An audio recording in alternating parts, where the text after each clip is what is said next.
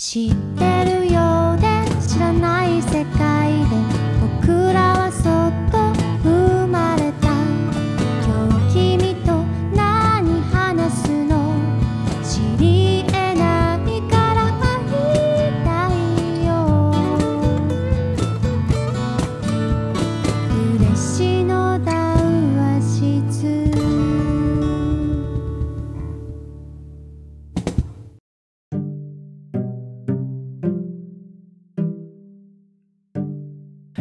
佐賀嬉野温泉で夜な夜な繰り広げられる秘密の談話室旅館大村屋の北川健太が市内外で活躍するさまざまなゲストとともに対話形式でそれぞれの物語を、えー語り合う番組ですと。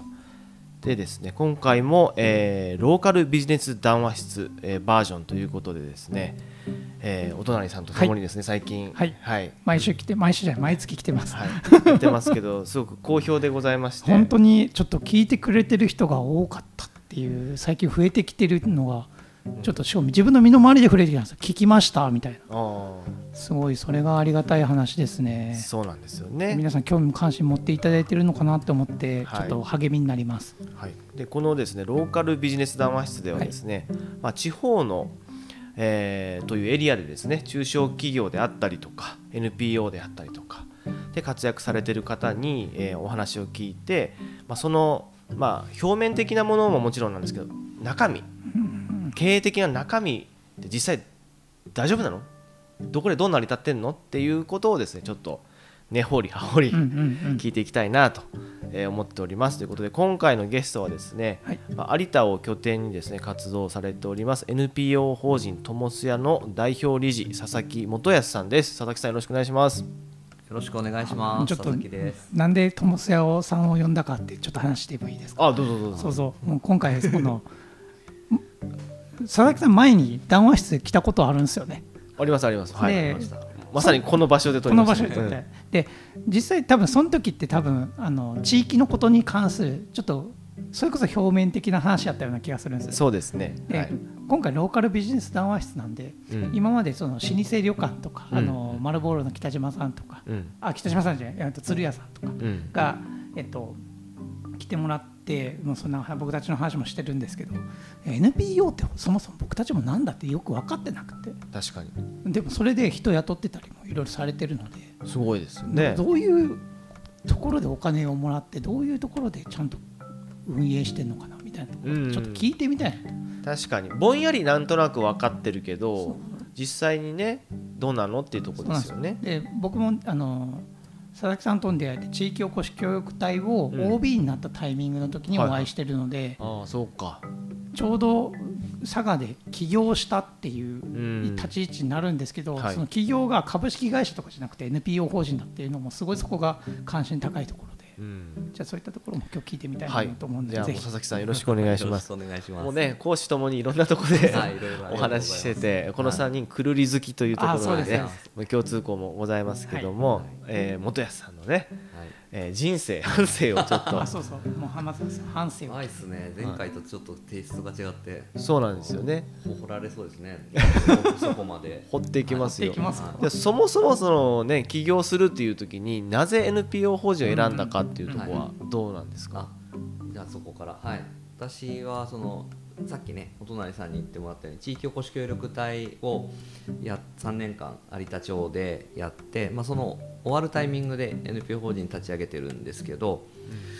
まあ、その協力隊の活動の中で、えっと、内山百貨店っていうイベントを、はいあの3年目の、えっと、春にやったんですよ。うんでまあ、それがですね、まあ、自分一人ではできなくて、まあ、あのうんと協力隊の公認で来られた上野さんっていう女性の方と、あとこう一緒にあの彼も当時大町町の地域おこし協力隊やってたんですけど、あの橋本君と,、と3人でその有田で内山百貨店っていうイベントを作ることにしてはい。やったんですけど、まあ、それがやってみたらなんかすごい好評で。うん。なんかまたやってって言われたりとかー。まあ、自分たち自身もなんかその可能性っていうのを感じて、はいはい。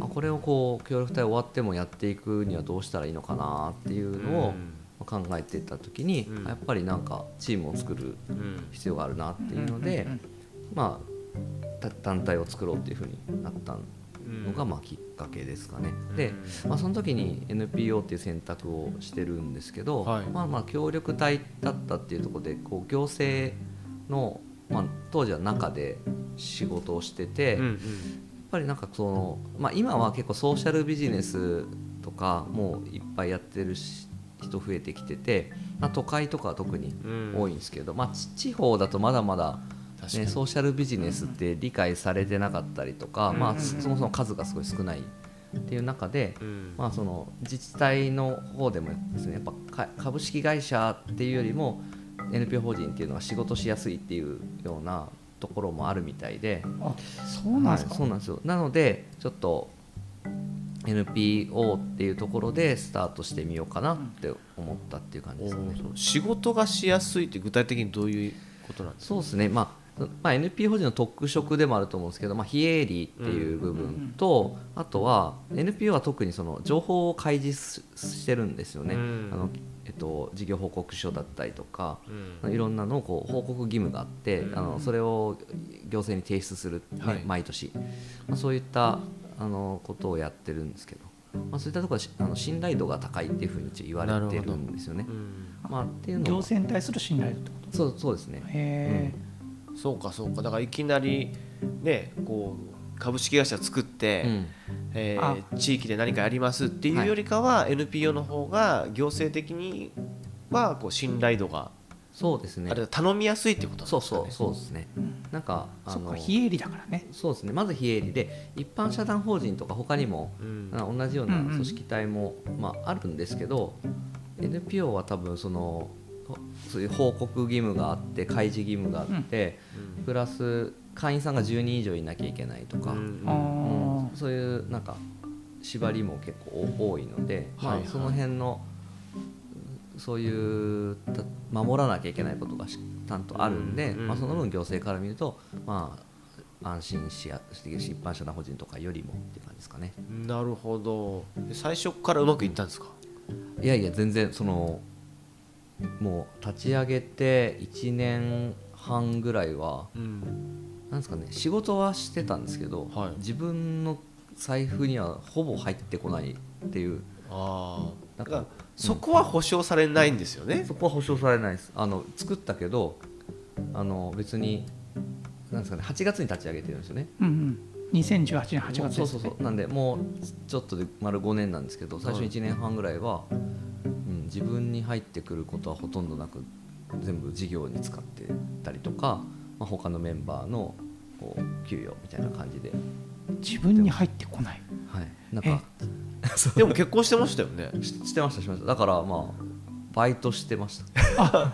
本当ですか、はいはいバイトしてました。えー、知らなかった、は別のべ実は別の NPO い、をのスタッフでもともと協力隊時代からちょっとやってたんですよ、あのえーそれも子供支援してたんですけど、うんうん。そこの団体の事務局スタッフだったんですよ、えー。それのそれの事務をしてましじゃあ苦労したんだ最初。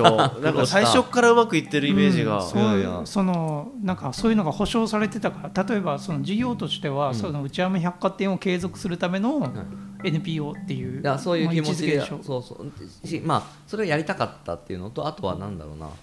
もともとは本当有田町役場がからもこうしてほしいって言われたのは、うん。そのとあるちょっと有田町に寄贈されたあの古民家があってなんかそこの活用を、あの町としてなんかお願いしたいなみたいなのもあって、うん。でなんかあると助かるって言ってもらって作ったものの結果的に有田町はそれを活用してもらうことなくなんか回収するための予算取れなかったからごめんみたいな。ちあー。ょって言われたんです。よあだったらななんだろうな。まあそそうまあなんだろうな期待しすぎてなくてよかったなと思ったんですけど。えー。えでもそこでほらある仕事があるよって言われてて期待してるよって言われてて、いざ蓋開けてやってみようとしたらもう予算取れないってなったらゼロじゃないですか、そうですね。もうその期間がや苦しかったっていうことですよね。そうそういうことですね。なんでなかなくななんのなくなったんでまあ2年2期目からはそのし4月からその今今も継続でさせてもらってる空き家のマッチング、とか情報発信をする事業とあとは移住、まあ、これは実は昨年度で終わったんですけどお試し住宅の運営っていうのをさせてもらってたんですけど、まあ、その辺は2年目からもらったんですよ。でまあもらったけどその2人も3人も食えるようなお金もらってるわけじゃないんで、もうそれはもうほとんどあの他のメンバーに当てて、なるほど、はい、自分はまあバイトして。まだバイトしてたあとはです。2年目ま終わりぐらいまでバイトしてる、あじゃあもう代表理事は身を削ってはい、もうバイトしながらでもマックスの運営をしちゃってると。へいやへ結構真面目目ななんか真面目な話その自分は U ターンだったし、まあ、奥さんもいるし働いてくれてるし,、うん。まあ、なんとか食っていくことは生活はできるんだけどあなるほもど。他のメンバーはあの完全に移住っていうか、そうですよね。まあしてきてるからその他のメンバーがうん。残れるようにするのが自分のその団体立ち上げた時の最初のモチベーションだった。町山百貨店を続けるのももちろんあるけど、はいはうん、それはまあお金が稼げる内容じゃないんで、い、うんやっぱりそのきっかけは内山百貨店っていう、まあそうですね、うんとこなんですね、あそれの手応えというか、はい。これでなんか街の未来が見えたなっていうところがやっぱあったってことですか？そうですね。なんか一気にあちなみに内山百貨店ってあのうち有田の内山地区っていううん。こう、古く続く街並みのあの空き店舗が増えてるのをこうたくさん借りて、はい。でそこにこういろんなお店を入れてなんか街歩きしながら百貨店を楽しむみたいなうんニュアンスのイベントなんですけど、えー私も一度出させていただきました、すごいなんか一番なんか混混沌としてた時に来てもらってありがとうございます。方向性がよくわからない時期に来てもらったんで。あそうはい、今もうよご4年目5年目？もう何年目なんですか？もう6年数としては6年目。今度が9回目なんですよ、おううん、そっか春夏であそう最初最初の3年ぐらいそれやってて春と秋か。もう今はねい秋だけなんですけど、えやってて。ーそうか。でもその2年間まだバイトしてたって、はい。やっぱり正直不安じゃなかったですか？もうちょっと諦めようみたいなのなかったんですか？あーいや形はなんかどんな形でも続けられるかなと思ってて、うんそのなんだろうな。別にまあ主主として稼ぐのを、まあ、別の方法にしたとして NPO としてはちっちゃくしたとしても別に続けることはできるかなとは思ってたしまあ3人がみんなもうやめようってなったらやめればいいし、うんうんうん。うんそのなんかそんなにこれこの友須屋をどんどんでかくしていくとか、うんうん。ここでもうみんなが食えるようにするっていうのは最初は思ってなかったです。なるほど、うん。やっぱりその自分たちの生活であったりとか、有田にとってその友瀬の活用がやっぱ必要？うん。だとやっぱ思ってたんですかね？えーっとね最初実はね去年ぐらいまでめちゃくちゃ必要とまで思ってなかったトモス屋っていう存在が。今はめちゃめちゃ思ってて。はいはあのそれはなんかあのこの間のねつ鶴屋さんの堤さんの話と真逆なんですけどビジョン作ったからなんですよ。い。ああビジョンとかミッションみたいなのをうん。こう言葉にしたら急にあしめちゃくちゃないよりあった方がいい団体じゃんって自分の中でなって、あ、うんうん、なんで今はそう思ってるんですけど最初はねななくなってもいいと思ってました。ああなるほど。だから他にまあ生活のためには仕事しながら、うんライフワークとして NPO をやるっていうようなスタンスもありかなっていう。そうですね、まあ、そういうとこもね結構あると思うしそれが全然悪いわけでもないと思うし、うんうんうん。あじゃあ当時としてその2年前とかは比率としてはじゃあ友須屋って8割か7割とかそんなレベルだったんですか？仕事の。えーひ普段のひ仕事の比率からしたら。バイト4割とか、なんかそんな感じだったんですか？ほん。とね。まあ言える範囲で全然大丈夫ですかあそうですね。うん。多分6割7割ぐらい友須屋であー。えっとねそう23割バイトみたいな感じだったかな。あとバイトはなんか子供を寝かせた後によ夜結構こうジムが多かったんでパソコンの前でその夜中の毎晩1時そんな姿知らなかった。もうすごい。それはちょっとなんか涙ぐましい話。そんな。めっちゃかっこいいじゃないですか。いやいやいや。佐々木全然だからちゃんとビジョンとか最初考えてなくてやるからそうなるんです。ああそうか。最初はそっけ3人あのその2人にじゃあ食わしていくためとか移住をこんなの続けていくために、うんうん。あと内山百貨店を続けていくために、うん。じゃあこの団体いるからみたいなぐらいのやったのががここ最近ビジョンがちゃんと明確にできたから、はい。ちょっと変わったそうですね。で例えばその3人を食わせようと思うと売り上げどれぐらいいるんですか？NPO で。えー売り上げどうなんだろうな。具体的にまあ今うち結構その普通に多分一般企業ぐらいは多分給与出してると思うんですけどボーナスとかまではうん。なんかそんなに出せてないけどあでもね今年初めてちょこっと出したんですよね。ボーナスとか？あやっぱそういうのを。それも出していいんですねボーナスもそうえっとねそのなんだろうな売り上げが今年出たからうん。ボーナス払いますっていうのは NPO できないんですよ、おー。その事業のそうですよね、うん。うんできないんだけどあのもうその当初最初から予算として組み込んでおけば問題なくて、へー。はい、そういう感じ。で会員さんの、うん。まあ、総会とか理事会みたいなの通ればいいってことなんですそうそうですね。なるほど、ど。のくらいなんだろう。ごめんなさい。パッと3人稼ぐえるにはいくらとかじゃなくて。でなんかほら NPO やりたいっていう人でどれぐらい売り上げ立てればできるのかなそうそうとか、ああスタートって言ったらその立ち上げとかうん。言うたら、まあさっき全然食えてないって話なんですけど、決算書には全然食えてるレベルなんですよね。はい今はねそうでですそれのどこのタイミングでブレイクスルーしたのかなってちょあー。っと聞きたい。ブレイクスルーしたのは、まあ、2つあってきっかけは、えっとねまあ、一番大きいのはあの佐賀県と特有の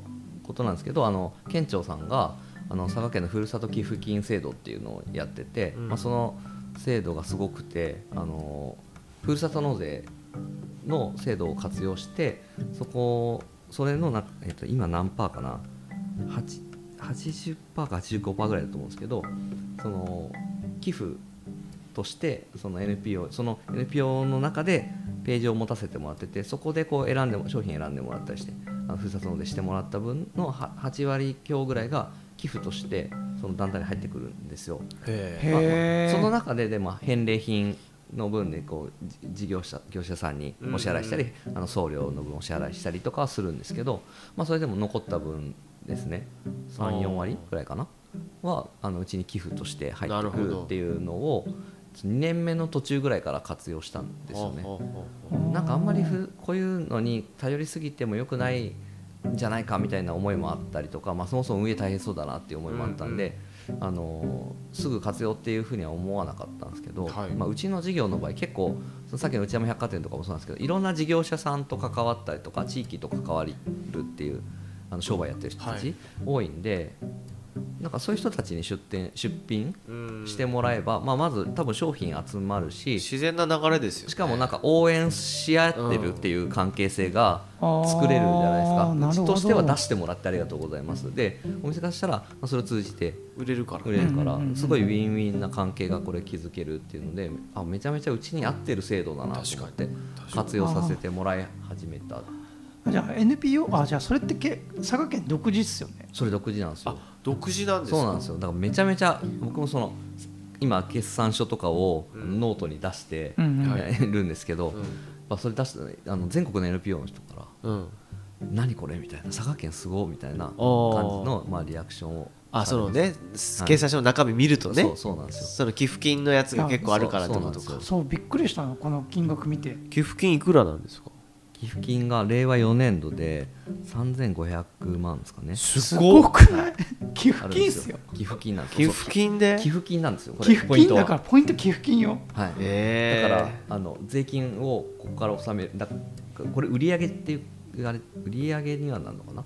けど寄付金なんでおそのなんか税金の対象外なんですね。そうよね。消。費税とかなんでそうびっくりするって思って。はい。ーすごいじゃないですか。そうすごすごくいいんですよ、うん。これがまず一つ。その制度で使える佐賀県使えるなんかもっとなんか NPO の人たちの後押しにもなるってことですよね。簡単に言ったら。うん。うんうん。いやなると思う、うん、そうですね。すごい。じゃあそれが最初の2年、はい。まあ、設立2年半からのブレイクスルー、そうですね。もう一つは？一つは茶碗もなかっていう商品を作ったことですかね。来ましたああ、なるほど、はい、これは、まあ、あの有田のもともと春陽堂っていうんうんううん。和菓子お菓子屋さんがあって、うん。まあ、もう30年ちょっと前ぐらいに亡くなっちゃったんですけど、まあ、そこがたまたま自分の協力隊だった時に活動拠点として使わせてもらっててで茶もなかっていうのが看板だけ残ってて、ん。でおあのなんかそういうものがあったっていうあ復活させたいなって協力隊時代から思ってたんですけど、うんまあ、協力隊の時はそんな仕事をする役割じゃなかったんで、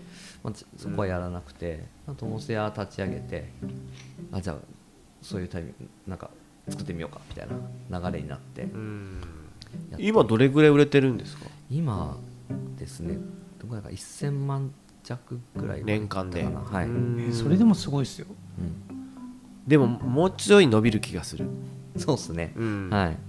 まあでもこれがその何ですかねこう売りなんか商品を持つっていうのとかをこうやってなかったし、なんか NPO がやることっぽくないうんんだけど、なんかやっぱやってみるとそのまあ商品自体の魅力もすごいあるんですけど、まあ、これを通じて、まあ、まあ有田を知ってもらうとか自分たちの活動のことを知ってもらう応援してもらうっていうところで買ってもらうっていうケースも結構出てきて、地域あの町の人たちがそのおお土産手土産で買ってったりとか、ん。贈り物にして使ってくれるようになんか前よりもどんどんなってきてるなと思います。あのちょっと聞きたいんですけどこれ、はい。非営利じゃないですか。うん。で物作って売るってこれ利益出るじゃないですか。はいはい。これってそのさっき言ってた、はい。これまこれは町のためになる商品で、うん。この売り上げは自分たちの町づくりに使うから OK ですっていう考え方。えっと、うちの場合だと、まあこまあ、これちょっと難しいところではあるんですよね、まあ、別に販売しても全然いいんですよ、うんでまうんうん。うんあそのう NPO だからって平えっと全部が非営利事業じゃなく収益非収益事業じゃなくても収益事業もやっていいっていうことになってて、へー。なるほど。でうちの場合はもともとあの物品売買あの販売とかもするっていうのを最初から歌ってはいていつかやるだろうと思って作ってたんですけど。うんうんまあなので別にやってもいいんですよ。で一応このか茶碗もなかに関してはあの後継者育成支援事業っていう、非営利事業の部門の中で組み入れてやってますね。なるほど。だから販売するっていうこと以上にそれを通じていろんなつながりを作ったりとかあのうん。有田にどんどん興味持ってもらってあの若い方とかにもどんどん足を運んでもらうっていう事業に使っていくまあ、っていう、そこの文脈がちゃんとしてるからね、うん。そうそういいっていうことですようんだからむやみやたらにうん。営利事業をどんどんやるっていうことではないです、そういうことそう。ですね、うん。なんかこれで商品いっぱいどんどんどんどん作っていって明らかにこの売り上げが上がっていって、うん。みたいになってくると若干変わってくるかもしれないああなるほど。ね。そのバランス感ってことです、ね、うん、そうそうそうですねじゃあ例えば今年ね3300万ぐらいはい。繰越金ができましたと、うん。これ貯蓄していっていいんですか、貯蓄も別にしてっていいんですけど。いいんですね。いいんですけど。うんまあなんですかね。ちょっと今年とかなんか余らせすぎてるというかうん。なんかうち最初なんか空き店舗とか空き家をこう減らしていこうとか、うん。それをどんどん活用ししたりはい。するのをこう結構当初はメインで考えてて、うん。まあ、実際に、まあ、なんだかんだ言ってうちでこう作った物件あの借りて回収したり実際に購入した物件とかがはい。3つぐらいあるんですけど、なんなんかそれをこう、まあ、結局作ったら管理していかなきゃいけないし、なんかそこも難しいなって思っていてなんで、まあ、ちょっとお金がああえてもともと結構増やしてたのは、うん。そういう回収とかをするときに使えるようにみたいなのがあって貯めてたんですけど、確かに。回収とかしたらすぐなくなりますもんねそうんですよ。3000万個やったら、うん。うん。でもなんかもっとこう有益に使いたいなと今は思ってて、なるほど。なんかこうこれから有田でいろいろチャレンジしようとかお店開こうとかなんかそういう人たちが、まあ、使えたりとかいやー大事だな。自分たちじゃなくて他の人たちがそれを使ってうん。いろいろチャレンジできるような使い方っていうのをしていこうと思っていやます。お金貯まってってもねいやらしく見えないのは全部公開されてるからですね、うん。でこれでどんどん貯まっていくと、うん。やっぱ見られてるから、はいはい。ここれちょっともっと使って街のために何かしなきゃとか思うじゃないですか、うんうんうんうん。僕らだったらなるべく貯めとこういつかのためにとか。うんうん思,、思いますよちゃんとね。うん、持っとくってなる。うん。会社のためにちょっまあ。とちゃんと内部留保ちゃんとしとこうって、うんうん。うんまあ、今国から内部留保出せ出せって言われる施策ばっかりされられてるけど、うん。そう思っちゃう。うん。そうですね。なんかまあ確かに内部留保もなんか、まあ、さっき言ったような理由もあるし、まあうん、団体として継続するためにっていうのも、うん。まあ、あるんだけどやっぱりなんかいただいて寄付金がやっぱ多いし、なん確かいただいてるものをちゃんと活用するっていうのが、うん。多分 NPO としてはすごい大事なことでなん確かかにな。なんかで読んだんですけどそのやっぱこう、まあ、ひ NPO みたいな存在ってそのどうやっていかに稼いで株主とかいるわけじゃないんでいかにこう売り上げを上げていくかじゃなくて、うん。いただいたおお金使えるお金をいかにうん。その事業にかを還元して地域とか、まあ、その良くしていくかはい、うん。っていうところの方があのも最も重要なポイント、うん。いかにじゃなんていうか変な言い方するといどんだけ大きいお金を使えるかの方が重要う。ん。それも見られてるからね。そうそう。の使い方でまた寄付金の額が多分変わってくるはいそうそう。しそれがちゃんとま町に還元できてない団体にはやっぱ寄付金あげたくないですもんね。そうなんですよね、うん。だからちゃんとやればやるほどそこ増える。が増えていくんうん。で、しっかり使っていこうっていうところに今結構力入れてる。あじゃあなるほど。これすごいね。行政のふるさと納税の使い方的にもなんか最適解みたいなやつじゃない？いや全部これにすればいいのにと。めっちゃ思った。だっていい循環でしょ？これ。めっちゃめちゃ。いい循環。うんだからねほらとらとある町とかだともうこれしか売れてないとかうんうん佐賀牛しか売れてなくいやいやいやてね結局肉屋さんしか儲かってないとかいうのがやっぱり極端じゃないですか。でそれでもそのどんだけ売り上げあるかも可視化できないからうん。噂が噂を呼んでなんかうんうんやっぱりそういう目で見られるとかあるんですけど NPO だともう全部見られるから。そうそう、そうそう。だからあなんか信頼度が全然違うしいありがとう。ございますでなおあとなんかなきふるさと納税でやっぱ税金で使い道とかって町長あのなんか町長任せとか行政任せみたいなことがあったりするのではなくてうん。もうこの団体やったらこういう活動してるっていうのが明確だからすごくもう分かりやすいんですよね。うん、これは佐賀県本当だけなんですか？こういう寄付金ふる自さと寄付金。分はなんか佐賀県だけって聞いてますね。なんか他もなんか知ったらやっぱり真似したいってなるけど、うん。なかなか実現してないみたいですなるほど。いやーじゃあそれすそれは佐賀県すごいですね。そうですね。いやすごいと思う。この NPO にここまでなんかちゃんと寄付金という形で還元していくってうん。正しいお金の流れな気がする、うん。いやそうですね、いや僕もそう思います。いやもちろんその一般企業の商品が売れていくことも大事なんですけど、やっぱりこう今ふるさと納税の本当あの問題って偏りすぎてると思うんですよね、うん売れ売れるものが、うんうんはいわゆるそのマス向けにやっぱりうん。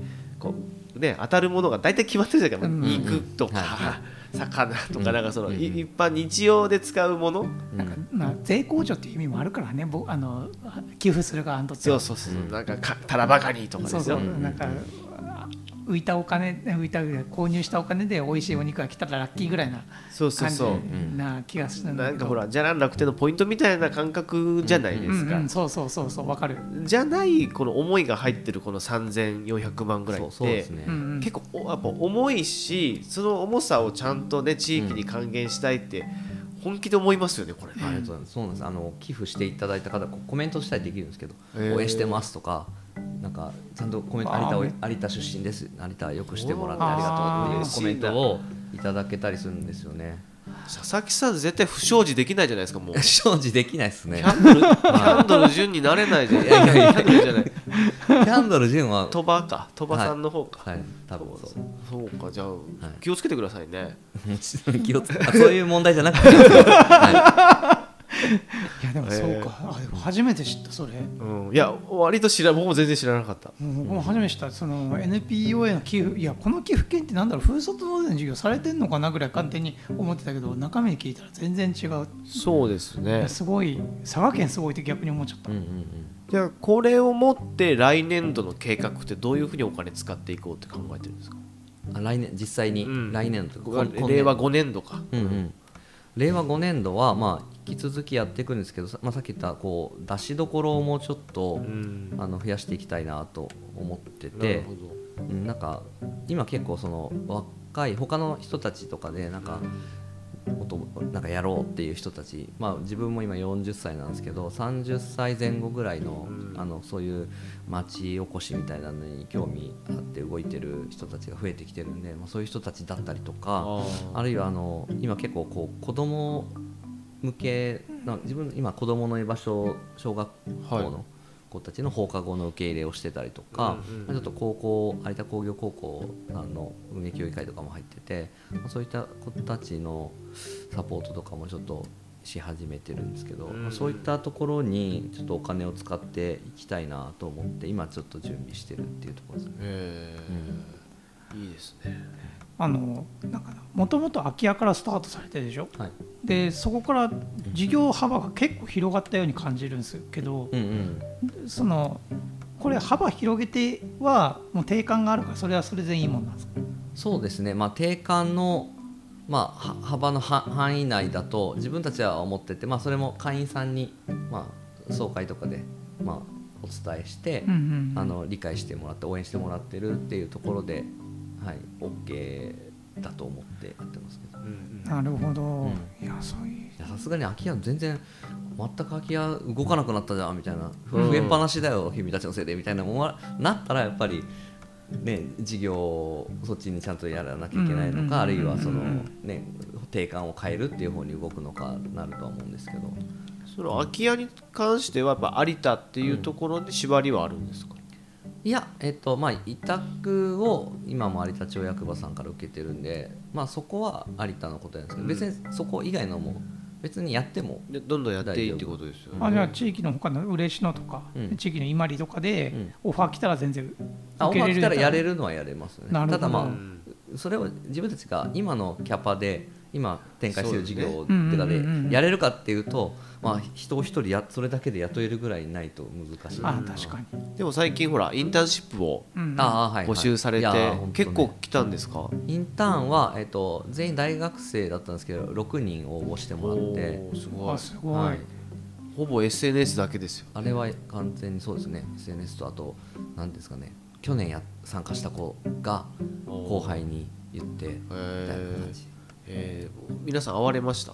今 Zoom でけあの今日もあの午前中一人 Zoom でちょっと話して、また明日話すんですけど、えそれで全員会ったら一回こう集まってうん。キックオフみたいな感じでその大大学生ですかね、どういったところに興味持って応募されたんですか？えーやっぱなんか今すごい地域活性みたいなのに興味ある人増えてるんですよね。であの、まあ、有田地元の子も実は去年ぐらいから参加者増えてて今回も2人は有田町の子なんですけど、うん。他にはあの、ね、熊本とか鹿児島出身で、あのやっぱそういうの好きで地元になんかしたいっていう思い持ってる子とか、まあ、そういった子たちが参加してくれるって感じですね。ね我々のね、まあ、同じほぼ同じ世代ですけど、よん30後半40代ぐらいですけど、我々の大学時代であんまりそういう人いやほ全然ほぼいなかったですよね。もうおらんかった。き、そんな働き先があることしか知らなかった。うんいやなかったでしょうね多分、うん。なかったしそもそもやっぱ大学にそういう学部もなかったし今結構増えてますもんねそういう学部。あボランティアも増えましたよね、地域に根ざしていこうみたいな。西九州大学とか結構そういう地域ボランティアにもそれが単位になるみたいな感じでん。行かせてるでしょ、うんうんうんなんかすごく時代が変わったなーってうんやっぱりそういうね大学生とか話聞くと思うんですけどやっぱ我々世代はどちらかというと高度経済成長の後のバブル崩壊とか就職氷河期をもろに食らった世代じゃないですか。はい。それがなんかしょうがなく 地方に帰ってくるとあか。あそうそうそうそう。うんうんわかる。でそこで帰ってきた僕ら世代がそれぞれの地域で何かできないかって DIY でうん。面白いことちっちゃくてうんやってきたのが今少しずつまあ40代とかなってうんうん10年15年経ってまあ面白い人たちがちょこちょこ出てきてで今地方の時代地方創生と言われてうん。20代の子たちがその地方で頑張ってまあいわゆるローカルプレイヤー的な人たちにこうインターンで行ったりとうん。か話聞いたりとかねこうそういうのがすごく今いい流れが少しできつつある中でん我々世代の責任もすごいあるなって僕感じてるんですよ。ちゃんとこう地域でうんビジネスであったりとかまあ雇用も含めてうんやっ一般企業並みのやっぱり給料を与えてうん。福利厚生も与えてうん。自分らしい暮らしもできはい。てっていうことをやらなきゃいけない責任感がすごい今感じるんですよね。それすごいわかる。共感する。それわかる。本当そう思でう昔はね地方って、まあ、安くていいっていう考え方だったりもうもう最低賃金でやるぐらいの募集の仕方じゃないですか。でも今それじゃ人集まんないし、うん。かといって給料を上げたからといってもそんな来ない時代になった時に割と、ね、うちとか友瀬屋さんとかお隣イーサスさんとかはその、まあ、地域活動であったりとか、そういった情報発信もしてるから、そういう興味ある若い子たち来てくれるけど、やっぱりそうじゃない企業って本当人来てなくて、すごい難しい時代になったなと思うんですよね。だってそれこそこの今日の話で NPO 法人でこれだけ面白いことやってるっていうのが分かるわけじゃないですか、これだけ情報を発信してるから、じゃあ選択肢の一つに余裕でなるよねって思うこっちでうん。こっちの方が面白いってなるかもしれないってあるもん。うん。うんでそれでねこう例えば福岡とか大阪で働くととほぼ同じ給料体系だったら、やっぱりちょっと地域とか、うん。自分で将来何かやりたいという人は大企業行くよりかは、うん。トムス屋さん行った方が、うんなんか勉強になるなって思いますよ。もう入った途端実動やからね。いやそれがいいんですよ。多分そうだからね、い。いきなりなんかちっちゃい駒扱いされないっていうか、うん。もう来たらもうウェルカムでしょみんな。うんそうですね。もう、まあやっぱしかも人足りないからそうねやっぱもううちの仕事ってまあなんか一番ベースの仕事がこう散歩して隣のおばあちゃんに挨拶するみたいな。それもうちのし、まあ、仕事っていうかそうですよね。うんなんかすごい価値のあることああ重だった要りするんでうんうんなんかそういう意味ではもうそそそこからですよね。いやそうだよもう今スタッフ何人なんですか？今その実は4月募集してえっとね1人増えて今6人になりました。6人。スタッフが。で来年度何人増やそうと思ってるんですか？まあでも年年どうなるか分かんないですけどまあ1人ずつぐらい増やせたらいいなっていうような気持ちではいます。でもちょっとそこちょ結構聞きたい、えだって儲けれない。で寄付金なんて別にコントロールできるわけじゃないでしょ、うん。自分たちの情報発信の努力次第と自分のじ事業の面白さをうん。どれだけ発信するかにかかっているわけで。でそれをちゃんと人一人食べさせていけるってした時に僕はちょっとなかなか一人を雇うってなかなか勇気で出せないかもしれない。経経営者としての不安みたいなところですね。まあそこあの多分お二人がねその老舗の企業をされててもうね今までもう継いでなな15代目とどうなんですか僕で8代なり8代目ですよでもう雇ってる数もすごいじゃないですかでその家族とかもすごい数になるじゃないですか。なんかそこの重みとかがまだ分かってないんでなんか、まあ、気軽にこんなふうに言っちゃってるのかもしれないんいやですけど。でも一人一人でも全然でももうなんか誰かと言ってたんですけどね一人で自分でやるのと、うん。雇った瞬間から全然変わるってやっぱ言いますもん、感覚がね。そうそう2人になった瞬間で全然変わったって言って、うん。責任感が変わったみねそのスタッフに家族とかそうそうそう。子供とかいるとさらにね、ん。やっぱり責任感じますようね。ん、だとした時にその売り上げをはい、なんか努力して立てるとかじゃない,、からうん。それこそなんか事業とかを今積極的に受け入れられてるのもそういうことになるのかなってちょっと思ったんですけど、なんか木さんもともと立ってるんですか？奥さんっていうかなんか結構やっぱやってったらあの去年からその子供関係の仕事って去年から広がってますそのそれはビジョンで、あのまあ、面白い未来を描ける社会を作るっていうふうにした時に、あ未来の面白い未来を作るには子供たちにアプローチしてなくて未来とか言えないよねってなって。いや本当そうですそねう。そしたらやっぱ子供の仕事もともと自分子供たちに何かするっていう仕事したかったんであじゃあもうやろうってなって、まあ、タイミングもいろいろあったんですけど、でそしたらなんかその面白い未来を描くみたいな話するとか結構いろんな部門でやっぱやれるやった方がいいこととか自分がやってみたいことふ増えてきてるんですよ。例えばなんか福祉のこととか、はい。おじいちゃんおばあちゃんなんか自分たちも将来おじいちゃんおばあちゃんになるじゃないですか、はい。うんその時にえ幸せでいたいってななると、うんやっぱおじいちゃんおばあちゃんたちが地方で楽しく自分がやりたいことやってる社会にしていきたいし、んそうなるとそういうアプローチをおじいちゃんおばあちゃんにしたいんですよね。はい。なんかそういうそういうのとこう子供たちを掛け合わせるとかなんかイメージしてることいっぱいあって。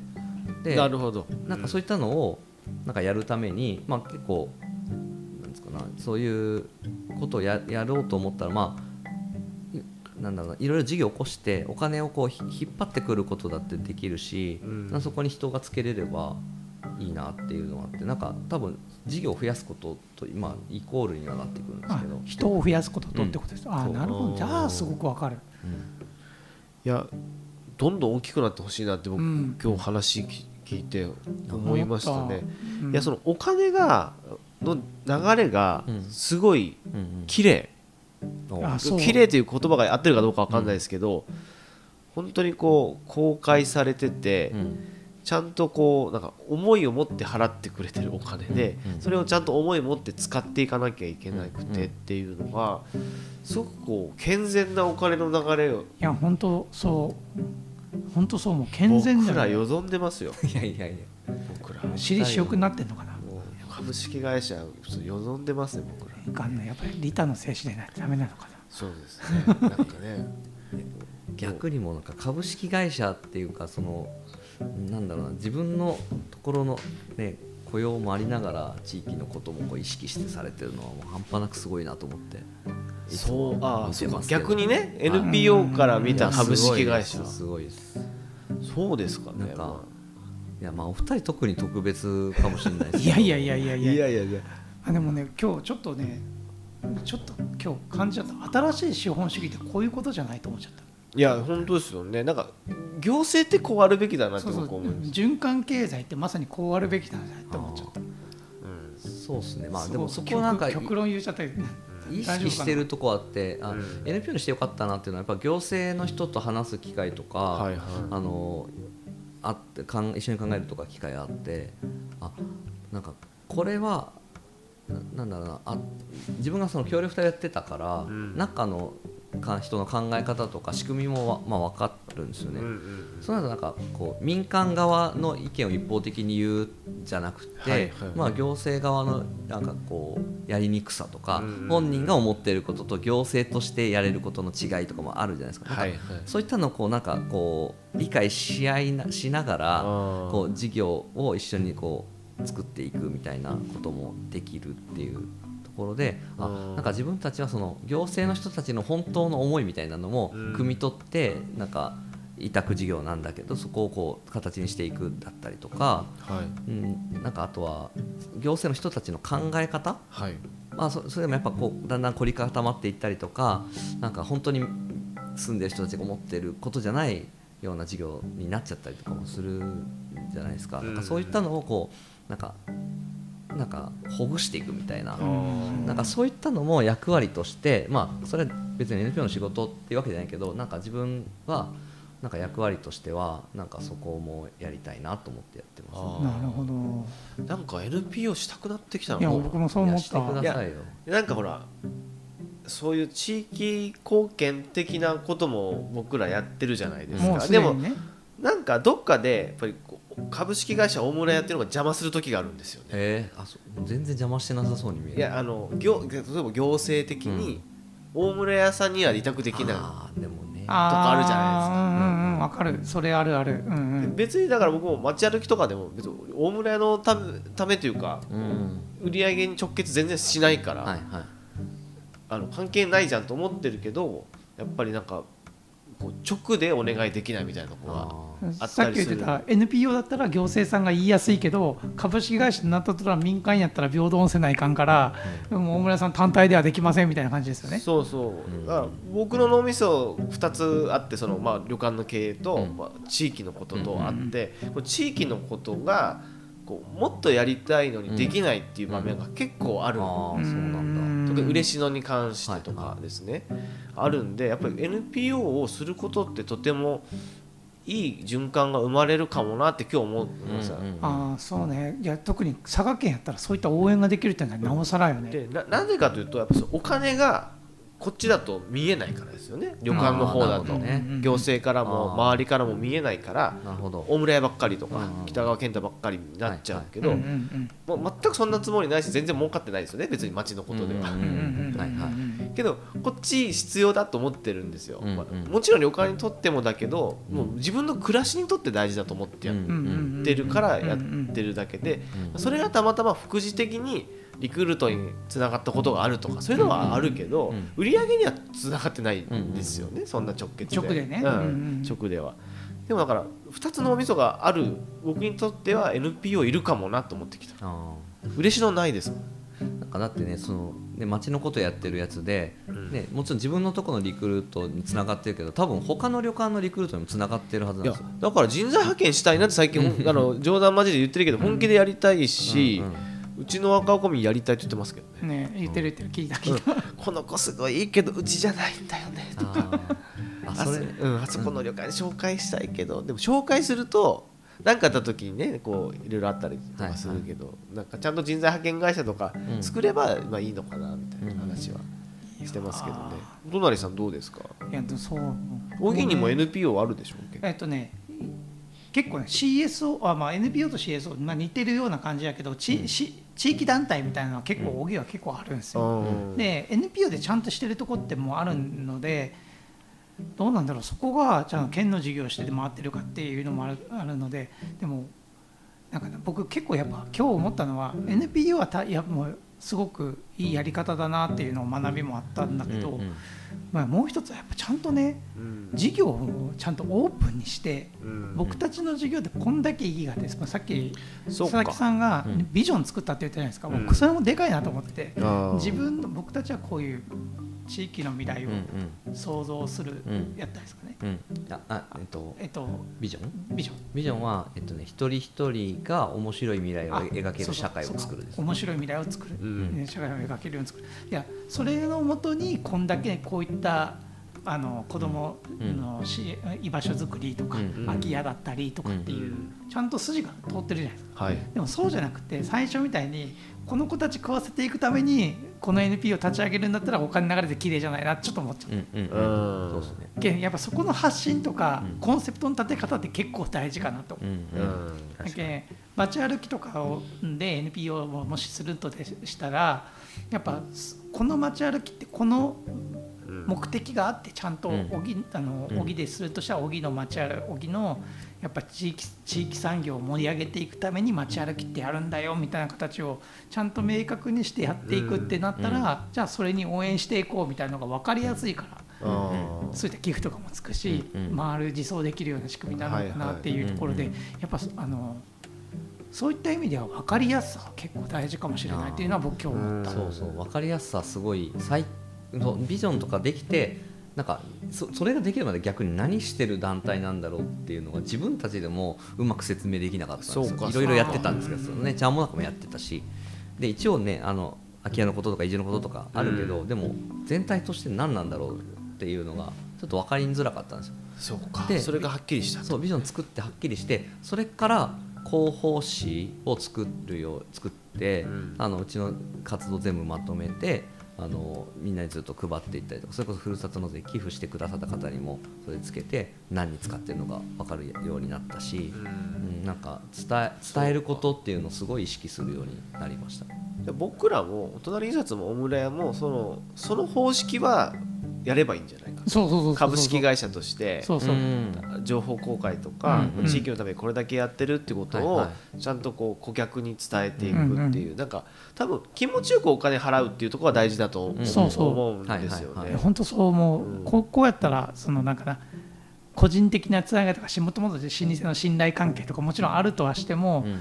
多分今からそういうのって通用しなくなってくるから、うん。もうここやったらこういうことやってるもともとそういう安心できるとこなんだ。こういうことやってるから応援していこうって。逆に思わせないとダメなんだよねって。うん。ちょっとそうなんですよね。いや本当そうだな。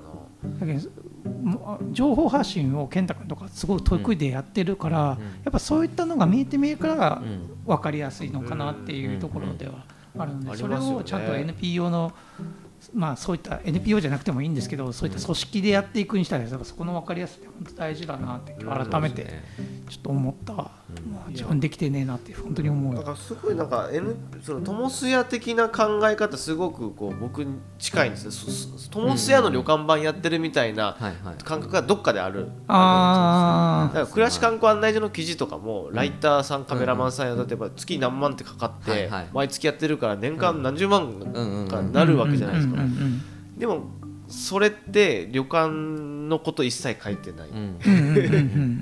でこれってこれ何費ですかとか税理士さんとか言われるんですけど、まあまあ広報宣伝費ですよね,、そうだね、うんうん、なんですけどでも旅館のこと書いてないっすよね言われる、うんうん。ああそうか。そう言われるんだ。なるほど、うん。そんな風に言われるんだ。うん、言われるんですよ、ええ。まあまあそのそれで否定されるわけじゃないんですけど、うんうんまあ、旅館普通旅館のことを広報するのが宣伝費なんですけど、町のことしか書いてないっていう。でこれで逆に言った方がいいなとか思って、あうんうんうんうん。いやなんか NPO にしない方がいいと思うけど、うん、なんかうんそうかなんか大村屋っていう会会社うん。として会社として。それをやってるっていう前例をどんどん作って、うん。なんか考え方をみんなの考え方を変えさせていったらいいと。あでもうん。そうね。それかその役割の人すごい重要だと思うんですよ。あでもね。じゃないと社会変わらないから。それちょっと分かる気がする、そのうちもあの、まあ、これだけ皆さんとお二人とも話せるようになったのって、結構うちの補うっていううんものができたきっそうですかけが結構大きいと僕は思ってるんですけど。あとくるりね。まあまあくもちろんくるでその補うも、まあ、そろそろ思い今日の話聞いて思い返したらう、ん 補う単体の分かりやすさがあるんですよ。ね、補うでやっててだけうちの地元で言うたら、おぎお隣印刷のっていうよりかは補うのお隣印刷の方が結構もう補市内では結構ねうんそっちの方で浸透してるから、うん印刷やってるんですかうんうん。そうか。だから僕ら情報開示もっとした方がいいですね。そうだね。決算書とか。そうそうそうそう。本当そう。全然いいですけどね、うん。本当にケース佐々木形式で公開公開ししてみようかなとようやくうちもあの内山百貨店っていう言葉とちゃんもなかって言葉の方がし浸透しててともせやはついてきてなかったんですけどようやくっすね最近、あうーん、多分それはなんか、まあ、さっきから何回も言ってるけどなんかどういう団体だっていうのをこう自分たちで言えるようになったから、多分多分自分たちも自信持って外に言えるようになったんかなみたいな。かでもね令和5年度の計画にあるようにそのうん。自主事業をやっぱり増やしていかないと、寄付金なくなった時は怖いですもんね。そうですね、うん。うん、そうそう。なんか自分たちでもう稼げるその一個あの、まあ、宿泊じゃないけどシェアハウスみたいなところを作ってるんですけど、まあ、そういうとこもこうちゃんと回していけるようにあの今だだいぶなってきてて今度も8月もなんか東京からアーティストの人がしばらく滞在したりとかしてくれるし、まあ、そこからまたなんか一緒にこう事業を考えていったりとかえしてるんですけど、まあ、ちょっと一個踏み込んで話していいですか、はい。あの僕行政って結構単年度単位での予算はい。はい。だと思ってて結構継続するの難しいなと思ってる時があるんですよ、うんうんうん行政仕事少しさせてもらってるんで。うんで結構友沢さんなんかもさっきもちょこちょこ言葉のキーワードの中にもうこの事業なくなるからとかと最初のところもこれ予算つかなかったからっていうことってうん。結構あるあるやと思うんですけど、なんかそうやって予算つきにくいと思うんですけど、うん。あ立てにくいがつきにくい立てにくい、今事業予算としてうん。来年採用したいと思うけど、それの予算がはこういくらでって思ってたけどそもそもそれ来年やんないよってなったらそう立てなくなるじゃないですか、はい。そその不安ってつきまとわないですか？あるんですけどまあなんかなくなったらその分なんですかね。う動く量を減らすみたいなあ感じになるんですそのまあ最低限のその人の人を雇う部分がさっきの寄付金だったりとかで、まあ、フォローできるんで、であとはそのもしじその事業費、まあ、委託とかがなくなったら、まあ、そこの部分を、まあ、浮かせてっていうか、まあ、そそこの部分動かなくてよくなるんで逆に別の事業をに人を避けるようになったりとか新しく作ればいいんでなくなった分を。そうかそうか、はい。まあ、そこはやっぱり依存しすぎてないってことですよね。あるある程度動動かすことができるってこと。でもうこの事業をなんかややりきる？みたいな。ここにもうなんかとにかくつぎ込むみたいなスタイルじゃなくて結構なんかフットワーク軽くというかあそれ羨ましいかも。やっててなあだって僕たち印刷ってあるしい宿泊のほ旅館があるから、うん。僕それを切り捨てるなんて僕ちょっとできないそうですよね。やっぱりステイホームって言われたら成り立たない。ですよねはいはいはいそうでもただ考え方としてはあの最初の一番最初の談話室の時に言ってたうん。5つのうん5スター理論。の話での中で複数持っていくっていうのはあのいろんな事業をいろんな形でちっちゃく持っていてうん。どれが上になるか分かんないけどっていうは同時並行で走らせるっていうのはうん。結構そういう考え方に近いですよね。そうですね。まあなんかまあでもまあリスク回避をしてるっていうわけでもないんですけどもともとうちがそのうちがというか多分自分の性質としてなんか1を10とか10を100にっていうのはまあ得意じゃなくて、まあ、多分0を1か2ぐらいまでするのがまあ得意だと思ってて、うん。なんかうちはなんかやったのをどんどん真似してほしいなと思ってるんですよ。あのまあ、これでうまくいったら、まあ、例えば例ですけど協力隊時代僕あのシェアハウスを1個 DIY で作ったんですよね。焼き物の通りの中の空きスペース使って。うんうん。でそんなの作っても誰も入らんよって言われてたんですよ、はいはい。みんなから。で一番言ってた人がもう実際僕が作ってあの大学生とか移住者が住ん住んだのを見てすぐ自分の実家シェアハウスしたんですよ。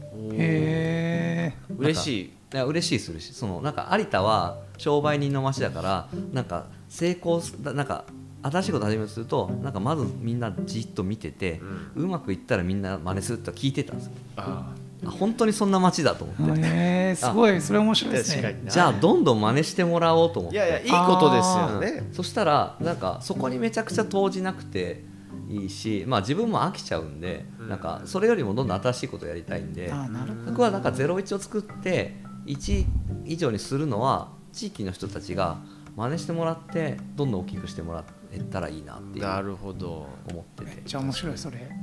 いいですね。いやー今日はすごいいい話聞けいやたね。聞いた聞いた。もうすごいよかった。いや、うん NPO って全然知らなかったですね僕らね。知らない。もう本当になんか名前だけなんか聞いてるぐらいで。うん、なんか NPO のイメージが最初僕の中では良くなかったっていうか、うん。なんか地域のおじさんたちがやってるイメージがすごい、あそう。僕も結構近いボランティア団体に近いっていう印象がすごいある、うん、けどやっぱりこう佐々木さん世代の人たちが今面白い NPO たくさうんん全国いろいろあるじゃないですか、まあ、そういうの見てるとあこれすごい未来あるなって思うし、僕らその株式会社でやってる、ね、経営者も NPO のやっぱりやり方とかいいことはどんどん取り入れていった方が、特に地方でやってる、ね経営者は、ね、すごい役立つことがたくさんあった気がす。る。うん。思うな。でちなみに会員さんの中に、うん事業されてる方いらっしゃるんですか？事業されてる。あもう結構そういう方ばっかりですね。あやっぱそうなんだ、はじゃあ参画するっていうのも一つの方法としてあるってことですね。あもうはい。ぜひぜひいやーいいですね。いやいいっすよ。これは佐々木さんはやっぱりどんどんこれが大きくなってきますよ。もうちょっと有田では収まらないってやつですよ、うん有田でいいですねねしっかり根を下ろせるように頑張ります。そうなんだ。ということで、えーローカルビジネス談話室そろそろ。えままだあそっかもうそろそろまだ喋りたいですか？一応ですねあの後半に続くというこあとで。そうだそうですね、ここで一旦来ましょう。はい、やっていきたいと思います、えーでは一旦ですね佐々木さんありがとうございました、はいありがとうございました